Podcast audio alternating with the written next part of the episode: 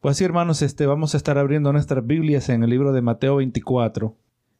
Entonces, hermanos, la semana pasada nos quedábamos en la sección de Mateo 24 y vamos a comenzar el verso 29. Esto lo voy a mencionar rápidamente, lo que hablamos la semana pasada. En el capítulo 24, verso 21, estamos hablando, hermanos, acerca de, de que estos versos nos va a ayudar a entender que verdaderamente esta sección, los escogidos, los, eh, como es mencionado, verá que el verso 22, que se los dice, los días no fueren acortados a causa de los escogidos, aleluya, nadie sería salvo. ¿Quiénes son los escogidos? Los escogidos hemos establecido que son la iglesia, la iglesia de Jesucristo, ¿verdad? Entonces, pues el verso 21 nos dice, entonces habrá gran tribulación. Y si usted recuerda, cuando retrocedemos al verso 15, habla de la abominación desoladora, habla de que hay que huir. Y establecemos, verá, que en los versos 21 en adelante, esto no está hablando del juicio de Dios, que la gran tribulación no es el juicio de Dios, sino que la gran tribulación es, mejor dicho, la ira del anticristo, ¿verdad? Porque les prescribe que tienen que huir. Y ese es un dato muy importante. Si la gran tribulación significa la ira de Dios, entonces ¿Por qué exhorta Jesús a huir? Dice, ¿verdad? El 22, como mencionamos, los días van a ser acortados.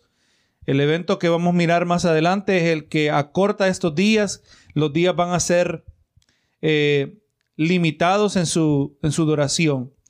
Verso 23, ¿verdad? Entonces si alguno dijera, ahí está el Cristo, o mirad, allí está, no lo creáis, ¿verdad? Esa es la advertencia que se nos brinda cada uno de nosotros. ¿verdad? Que no creamos los milagros que se van a estar llevando a cabo, es el 24, porque habrá, se levantarán falsos cristos, falsos profetas, y harán grandes señales y prodigios, ¿verdad? Y, y si fuere posible, engañarán a los escogidos. Así que el que se engañe es porque es desobediente, porque ya la advertencia está de que no, no debemos ir, no debemos creerlo.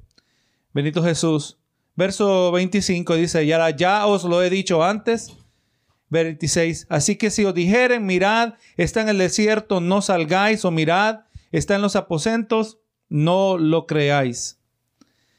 Eso es lo que estábamos hablando la, la semana pasada, el 27. Como el relámpago que sale del oriente y se mueve hasta el occidente, así también se, así será también la venida del Hijo del Hombre. Y dice, porque donde quiera que estuviera el cuerpo muerto, Allí se juntarán las águilas. Y ahora, en el verso 29, hermano, vamos mirando donde el evento más importante de la historia de la humanidad se lleva a cabo. Ahora dice, e inmediatamente, después de la tribulación de aquellos días. La palabra inmediata, inmediatamente, pues nos señala que este es el siguiente evento en la secuencia. Ver, este es el orden. Se desarrolla todos los eventos, los principios de dolores, todo lo que es designado, verán, en los primeros versos de, de Mateo 24, se desarrollan los eventos durante la segunda mitad, incluyendo el comienzo de la gran tribulación. Y vamos a mirar que después dice, después de la tribulación. O sea, la tribulación va a tener, la gran tribulación tendrá un tiempo definido. Así que el evento que va a marcar, hermano, el comienzo de la gran tribulación, como dijimos, aleluya, el, que eh, va a causar el fin de la gran tribulación. El, como menciona en el verso 22, que aquellos días serán cortados. Eh, esos días van a ser abreviados. Y sabemos nosotros que es la venida de Cristo. Pero mire hermano, estos días son acortados durante el periodo de la gran tribulación. Es donde tenemos que nosotros estar espiritualmente preparados. Porque le recuerdo, mire lo que dice en Apocalipsis 13, 7 que esto es lo que va a ocurrir durante la gran tribulación. Y se le permitió hacer guerra contra los santos y vencerlos. Y también se le dio autoridad sobre toda tribu, pueblo, lengua y nación. Vamos reconociendo que Dios es soberano en todas estas cosas. Vamos reconociendo que Dios tiene el control y que por más que nosotros quisiéramos que fuera de otra manera, Dios ha decidido permitir que la iglesia, ¿verdad? Como dice aquí, ¿verdad? Se le permitió hacer guerra contra los santos. Nosotros no vamos a hacer una distinción, hermano, por cuanto ya nosotros no separamos la gran tribulación de la segunda, mejor dicho, no separamos el rapto de la segunda venida. Entendemos que es el mismo evento. No creemos que hay un grupo distinto que se quedó y durante esos siete años se arrepintió y ahora eh, son aquellos que el anticristo va a venir para vencer, sino que entendemos que esta es la iglesia. La iglesia continúa hacia esa segunda mitad de la, primera y la segunda mitad de esos siete años. Y es a ellos que se les permite, ¿verdad? asumiendo que nosotros seremos la última generación de la iglesia, nosotros vamos a ser los que miramos al anticristo. Entonces, hermano, mire lo que dice en Apocalipsis 6, 9 al 10, en relación al comienzo de la gran tribulación y la duración de la gran tribulación, como la ira del anticristo, como la gran persecución.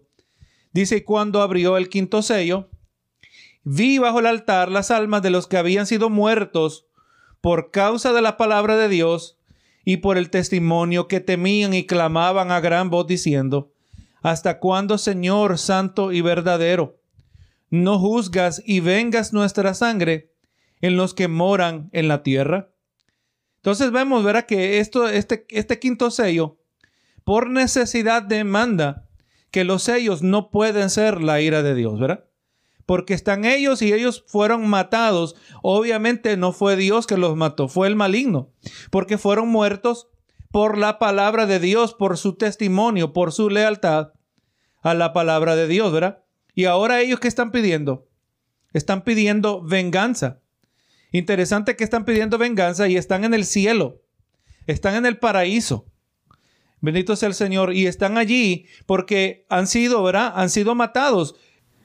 Y vamos mirando, hermanos, que estos dos versos nos van dando a entender que el ideal de Dios no es la separación del cuerpo. El ideal de Dios no es que el alma y el cuerpo estén separados, sino que en la futura realidad que no se espera, Dios quiere que el cuerpo y el alma estén juntos. Ahora, gloria a Dios, en perfecta armonía, sin la mancha del pecado. Ellos están clamando, ellos, hermano, interesante que están en el cielo, están en la presencia de Dios y están clamando, pidiendo, ¿verdad? Justicia. ¿Por qué? Porque han sido matados y Dios, obviamente, si Dios no ha empezado a derramar su ira, porque la ira de Dios es su venganza. Si ellos, si Dios ya está derramando su ira, ¿por qué están ellos pidiendo venganza? Obviamente la venganza de Dios no ha comenzado. Ahora otro pasaje, el que sigue el relacionado, Apocalipsis 7, 9 al 17, hablando de este mismo grupo. En el verso 9 y 10 de Apocalipsis 6, vemos que en ellos hay un asunto donde, pues, no, no sienten resolución. Todavía están demandando justicia. Ahora en Apocalipsis 7, 9 aparece el mismo grupo, pero mire lo que ocurre. Después de esto miré y aquí una gran multitud, la cual nadie podía contar, de todas las naciones y tribus y pueblos y lenguas que estaban delante del trono y en la presencia del Cordero vestido de ropas blancas, con palmas en las manos y clamaban a gran voz diciendo, la salvación pertenece a nuestro Dios, que está sentado en el trono y al Cordero. Vemos ahora este grupo que verdaderamente son, están ahora adorando al Señor. Verso 11, y todos los ángeles estaban en pie alrededor del trono y de los ancianos y de los cuatro seres vivientes, y se postraron sobre sus rostros delante del trono y adoraron a Dios, diciendo, Amén, la bendición y la gloria y la sabiduría y la acción de gracias y la honra y el poder y la fortaleza sean a nuestro Dios por los siglos de los siglos. Amén. Y entonces uno de los ancianos habló diciéndome, estos que están vestidos de ropas blancas, ¿quiénes son? ¿Y de dónde han venido? Una pregunta importante. Verso 14 dice, y yo le dije, Señor, tú lo sabes. Y él me dijo, estos los que han salido de la gran tribulación y han lavado sus ropas y las han emblanquecido, emblanquecido en la sangre del cordero. Por esto están delante del trono de Dios, le sirven de día y de noche en su templo, y el que está sentado sobre el trono extenderá su tabernáculo sobre ellos. Ya no tendrán hambre ni sed, ni el sol caerá más sobre ellos, ni calor alguno, porque el Cordero que está en medio del trono los pastoreará, y los guiará a fuentes de aguas de vida, y Dios enjugará toda lágrima de los ojos de ellos. Entonces vamos mirando, hermanos, que estos versos nos ayudan para establecer que van a haber creyentes, que una grande parte de los creyentes que entren a este periodo de la segunda mitad, ¿verdad? De la gran tribulación, aquellos que no nunca afirmen lealtad al anticristo y se mantengan fieles, muchos van a morir porque Dios le dio permiso al anticristo a venir contra los santos, ¿verdad? Como mencionamos en Apocalipsis 13, 7. Se le dio autoridad sobre toda tribu. Van o sea que de alguna manera su influencia va a ser a lo largo de todo el mundo, como leímos en Apocalipsis 13, 7. Entonces, para ahora, miramos, verá que inmediatamente de la tribulación de aquellos días, dice el verso 24 de Mateo 24, el, eh, perdón, el verso 29 de Mateo 24, dice, inmediatamente después de la tribulación de aquellos días, el sol se oscurecerá y la luna no dará su resplandor y las estrellas caerán del cielo y las potencias de los cielos serán removidas. Así que recuerde la secuencia, hermano, desde el comienzo de Mateo 24, nosotros miramos a Jesús presentando lo que eran los principios de dolor, eventos que van a ocurrir durante la primera mitad de los siete años. ¿Verdad? Los guerras, rumores de guerras, nación contra nación, terremotos, eh, todo esto corresponde a los primeros cuatro sellos en Apocalipsis 6. De ahí miramos el verso 9 de Mateo 24, entregarán a tribulación, habla de la traición que va a haber, verá, los enemigos serán de su propia casa, nos dice en el relato aquí de los evangelios. Eh, muchos unos a otros se van a aborrecer, eh, la maldad, verá, va a causar por cuanto se multiplica la maldad el amor de muchos se va a enfriar y de ahí viene, verá, el evento que marca la mera mitad, que es la abominación desoladora, donde el anticristo se declara como Dios entrando en el templo, como dicen tesalonicenses, entra en el templo de Dios haciéndose pasar por Dios. Todo esto ya ha comenzado, verá, y ahora la mitad es marcada por esta abominación desoladora, comienza la persecución, que la persecución, la gran tribulación corresponde con el quinto sello de Apocalipsis 6, Bendito sea el Señor. Y durante esta, este tiempo, gloria a Dios, ahora sabemos que el fin de la gran tribulación, a lo que se refiere en el verso 22, verá que los días serán acortados. Vemos que este fin es marcado porque va a haber las señales, verá lo que conocemos las señales cósmicas, verá el sol se oscurecerá. Este detalle es sumamente importante porque esta escena aparece también como el sexto sello en Apocalipsis 6. Todo esto para establecer que Cristo viene. En la venida de Cristo aparece en Apocalipsis 6, ¿verdad? Se, no se nos dice, gloria a Jesús, mejor dicho, se nos dice que la tribulación va a ser seguida por perturbaciones cósmicas como señal de inminente ira. Del momento que nosotros entendemos, conforme a tesalonicenses, que el día del Señor, la venida del Señor, o el día de la ira y el día del rapto es el mismo, ocurren en el mismo día. Entonces vamos mirando que verdaderamente estas señales son las que vamos a estar mirando si nosotros somos la última generación de la iglesia. Ahora, este no es el único lugar y espero que ya para la mayoría de los hermanos ustedes ya están familiarizados con estos pasajes, pero le voy a pedir que si no, usted tome nota de ellos para que usted sepa consultar con ellos cuando quiere repasar eh, eh, su conocimiento. Ver en Joel capítulo 2 habla del mismo evento. Joel capítulo 2, verso 30 al 32, Joel que se dedica exclusivamente a, un libro corto, verán, en solo que son tres capítulos, se dedica exclusivamente a hablar del día de la ira del Señor.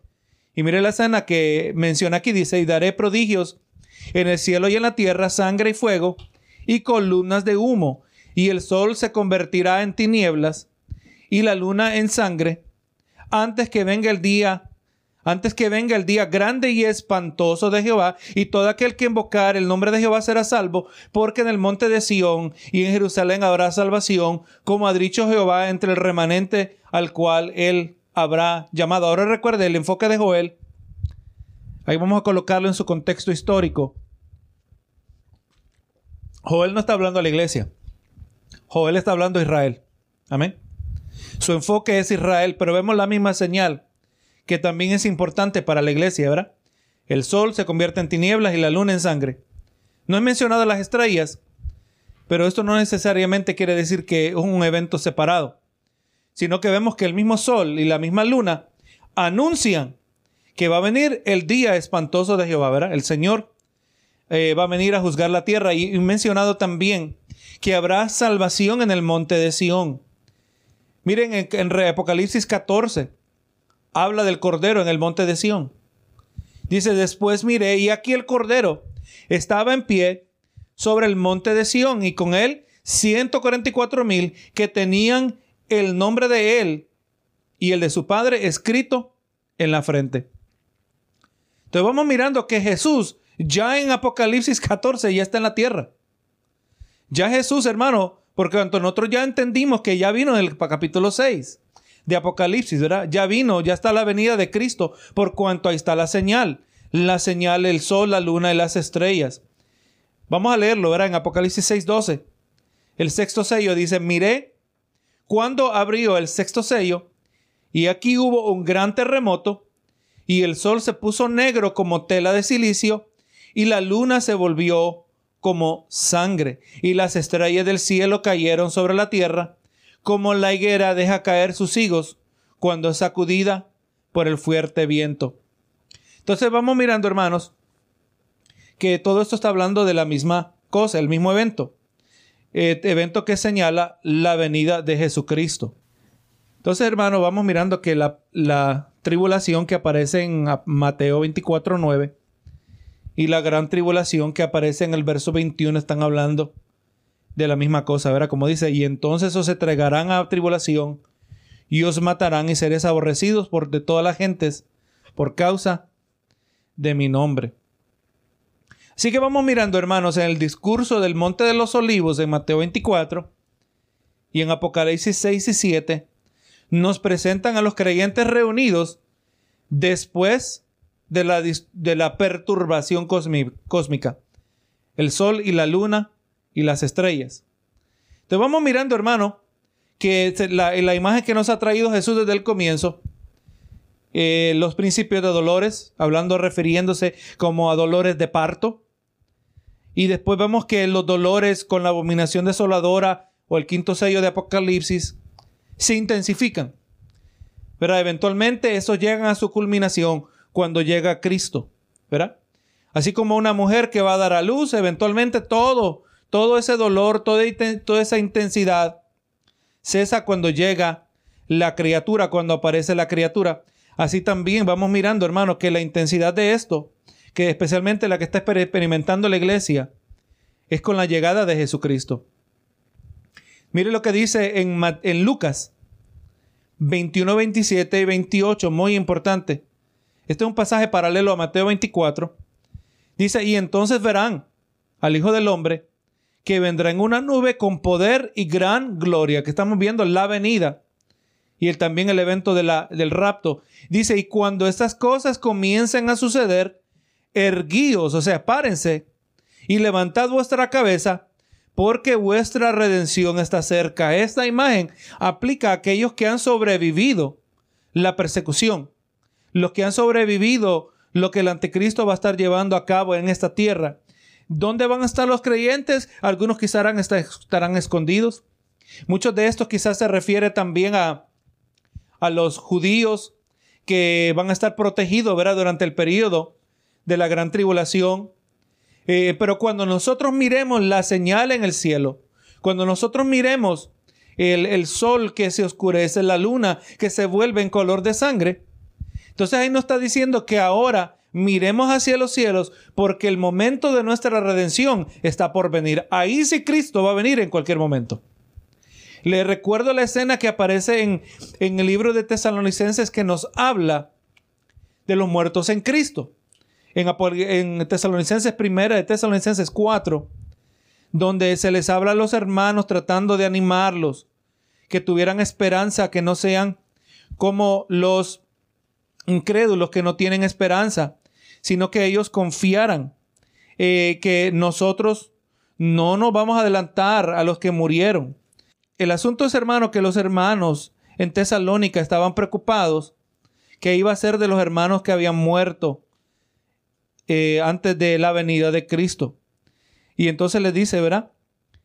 Eh, por lo cual dice el verso 15 de, Tesalonicenses, 1 Tesalonicenses 4, lo que decimos, por lo cual os decimos esto por palabra del Señor, que nosotros que vivimos, que habremos quedado hasta la venida del Señor, no precederemos a los que durmieron, porque el mismo Señor, con voz de mando como de arcángel y con trompeta de Dios, descenderá del cielo y los muertos en Cristo resucitarán primero, dice, y luego nosotros que vivimos, los que vivimos, los que hayamos quedado, seremos arrebatados juntamente, dice, con, con ellos en las nubes para recibir al Señor en el aire y allí estaremos siempre con el Señor. Te vamos mirando, ¿verdad? Que en ese momento donde aparece la señal del sol, la luna y las estrellas, van a estar ocurriendo muchas cosas de, de, de, de naturaleza sobrenatural. Cuando aparezca la señal del sol, la luna y las estrellas, ¿qué va a pasar? ¿Cuánto tiempo va a pasar entre esa señal y ahora que viene Jesucristo? ¿Verdad? No sabemos, pero tiene que dar suficiente tiempo para que los muertos en Cristo resuciten. O sea, hermano, y esta escena no sé cómo se va a presentar, solo podemos especular. Si esto se le dará chance a los que eh, murieron y están sepultados, van a aparecer ahí mismo donde fueron sepultados. Van a aparecer con un cuerpo físico, pero glorificado de la misma manera que los que están esperando en Cristo en un momento durante ese periodo van a ser glorificados también, porque dice que en un abrir y cerrar de ojos seremos transformados. Entonces, y, ahí, ¿y será que habrá tiempo para que algunos se vuelvan a reunir con sus seres queridos si estaban cerca? No lo sabemos, ¿verdad? Pero dice que todos vamos a ser arrebatados. Los que murieron en Cristo van a primero resucitar y entonces van a ser arrebatados. Así que hermano, cuando nosotros miremos las señales, asumiendo nosotros siendo la última generación de la iglesia, cuando miremos las señales, vamos a mirar hacia los cielos. Y no solo vamos a ver algo en los cielos, pero vamos a ver gente que supuestamente estaba muerta y que ahora está viviendo. Entonces ahora el verso 30. Entonces aparecerá la señal del Hijo del Hombre en el cielo, y entonces lamentarán todas las tribus de la tierra, y verán al Hijo del Hombre viniendo sobre las nubes del cielo, con poder y gran gloria. Entonces, esta señal que está mirando, que está refiriendo Jesús, el cumplimiento de Daniel 7:13. Dice, miraba yo en la visión de la noche y he aquí, con las nubes del cielo venía uno, como un hijo de hombre, que vino hasta el anciano de días, y le hicieron acercarse delante de él, y le fue dado dominio, gloria y reino, porque todos los pueblos, naciones y lenguas le, le sirvieran. Su dominio es dominio eterno que nunca pasará, y su reino uno que no será destruido. Entonces vamos mirando aquí, hermanos, que ahora Jesús viene en las nubes. Mateo 26, 64 dice, Jesús le dijo, tú lo has dicho, y además os digo que desde ahora veréis al Hijo del Hombre sentado a la diestra del poder de Dios, viniendo en las nubes del cielo. Así que esta es una señal que el judío claramente comprendía, que se refería a la venida del Mesías. Entonces aquí en el verso 30, ¿verdad? Jesús dice, dice, y entonces se lamentarán todas las tribus de la tierra y verán al Hijo del Hombre viniendo sobre las nubes del cielo con poder y gran gloria. Las naciones se van a lamentar. Lamentablemente quizás para muchos va a ser demasiado tarde. encontramos una escena paralela en Apocalipsis 6:15. Dice, y los reyes de la tierra los grandes, los ricos, los capitanes, los poderosos, y todo siervo y todo libre, se escondieron en las cuevas entre las peñas de los montes y decían a los montes y a las peñas, caed sobre nosotros y escondednos del rostro de aquel que está sentado sobre el trono y de la ira del cordero, porque el gran día de su ira ha llegado y quién podrá sostenerse en pie. O sea, hermano, yo creo que ahí va a ser un momento de suma claridad para los residentes de la tierra. Un momento de grande claridad para ellos, porque no va a haber duda, hermano, que este Jesucristo, yo antes tenía esa teoría cuando estaban en la posición pretribulacional, que cómo va el mundo a tratar de explicar el desaparecimiento de todos estos creyentes y que y como en las películas, ¿verdad? Que, que lamentablemente un creyente era piloto y el, y el avión cayó del cielo. Otro creyente era eh, y manejaba un bus y el bus chocó lleno de gente. O también este, los que iban manejando el carro o equipo pesado. Y cómo el mundo iba a tratar de explicar todos estos eventos. Eh, y entonces, este, por mucho tiempo el mundo estaba hablando de marcianos. Yo era de la teoría que iban a decir que fueron marcianos que se llevaron a los cristianos. Pero cuando vamos mirando aquí cuidadosamente, no va a haber duda que fue Jesucristo que llegó a la tierra. Cuando Jesús se manifieste, el mundo va a saber, no importando, sin importar de su religión. Y es interesante que van a tener este conocimiento, esta revelación, en muchas maneras similar a la historia del rico y Lázaro. Eso hablábamos con mi esposa ahora en la mañana. ¿Cómo es posible que el rico sabía quién era Abraham? Ah, el rico nunca había visto a Abraham. Abraham había muerto miles de años antes.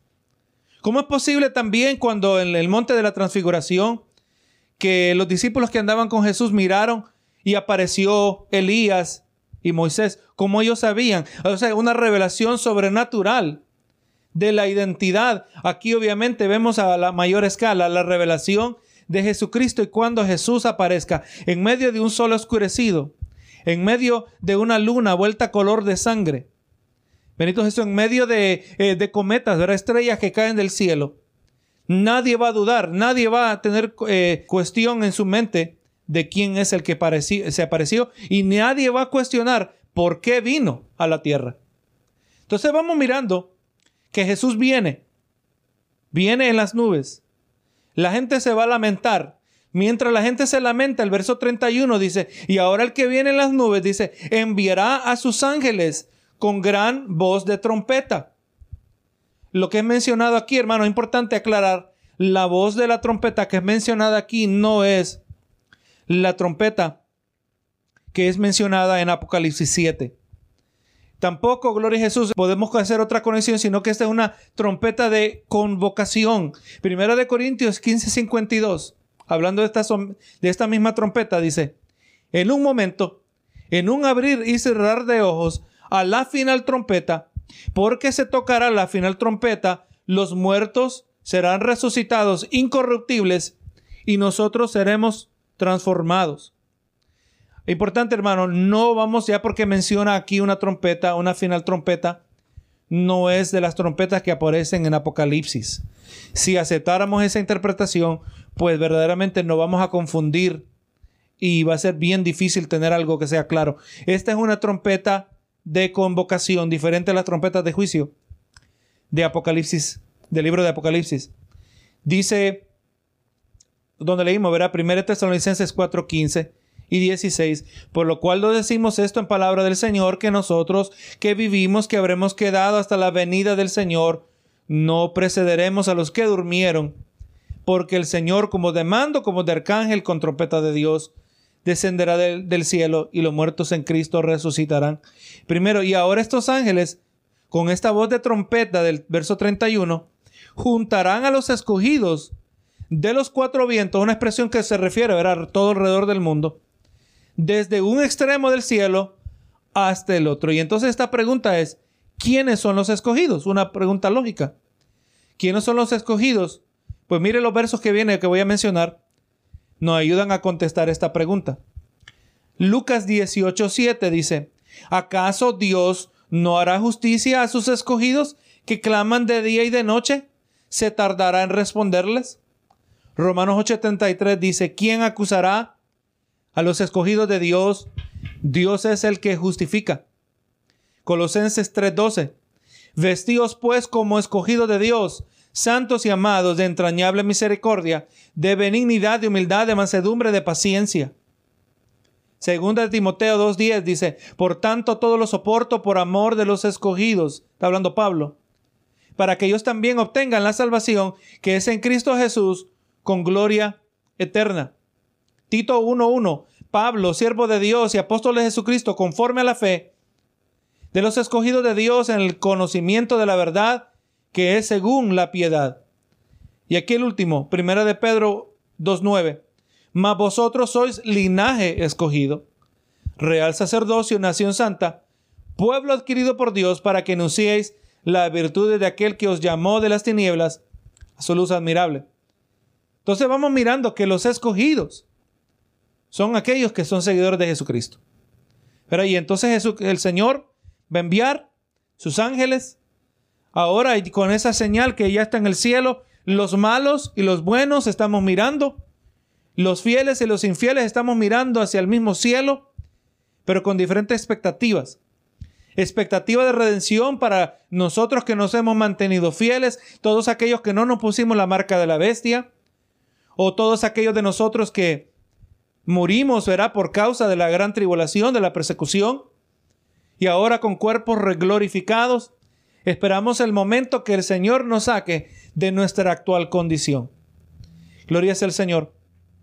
Así que los escogidos son aquellos que han puesto su fe en Jesucristo. Y esto este no necesariamente aplica directamente al judío remanente fiel.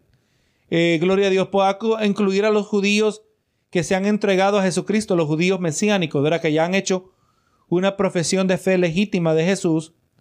Pero gloria a Dios, el trato del resto de Israel, aquellos que, los 144 mil que vamos a hablar en más en detalle cuando entremos en el libro de Apocalipsis, dice la palabra que ellos van a ser protegidos en el desierto por tres años y medio.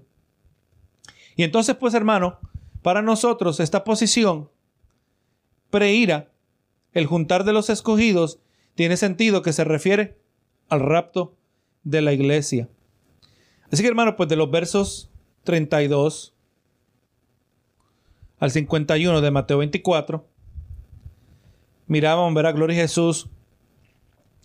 Vamos mirando ahora, eh, mejor dicho, de los versos 32 al resto de este capítulo y de los versos 1 al 30 en Mateo 25, vamos a ver ahora exhortaciones donde somos llamados a velar. Ahora, este detalle muy importante, este, este verso que viene, muy importante que nos ayuda a comprender. Dice el verso, de la higuera aprended la parábola. La parábola se una parábola es algo que se pone al lado de otra cosa, para, se pone paralela. Eh, un relato que viene al lado de una verdad espiritual para ilustrar su significado algo que se pone al lado de otro para entender ese detalle espiritual. Y dice, de la higuera aprended la parábola. La higuera es un árbol. Pero y entonces de este caso se refiere a algo literal. O sea que a nosotros observar la higuera, vamos a aprender algo espiritual que el Señor nos quiere, quiere decir. Algo literal, algo físico, ¿verdad? Nos va a ayudar a entender una realidad espiritual. Vemos otro ejemplo en el libro de Mateo, donde algo físico nos brinda una comprensión espiritual. Mateo 6, 25, 26 dice, por tanto os digo, no os afanéis por vuestra vida, qué habéis de comer o a qué habéis de beber, ni por vuestro cuerpo qué habéis de vestir, ni no es la vida más que el alimento y el cuerpo más que el vestido. Y de ahí dice, mirad las aves del cielo, que no siembran ni ciegan, ni recogen en graneros, y vuestro Padre Celestial las alimenta. ¿No valéis vosotros mucho más que ellas? O sea que de, al observar los pájaros, es verdad, usted mira los pájaros y ellos comen. Benito Jesús, la enseñanza espiritual es que no nos debemos afanar. El afán no pertenece en la vida del cristiano. No nos debemos afanar por el alimento o por el vestido, sino que debemos depender de Dios. Así como los pajarillos instintivamente dependen de Dios, ¿verdad? Entonces vamos mirando que una realidad física, al observar a los pájaros, la próxima vez que usted ande en la calle, mire los pajaritos, acuérdese de esta escena de Mateo 6, que Dios los alimenta. Y entonces si Dios alimenta a los insignificantes pajarillos, ¿cuánto más por nosotros? Gloria a Dios nos está diciendo que no valemos mucho más que ellos, gloria a Jesús.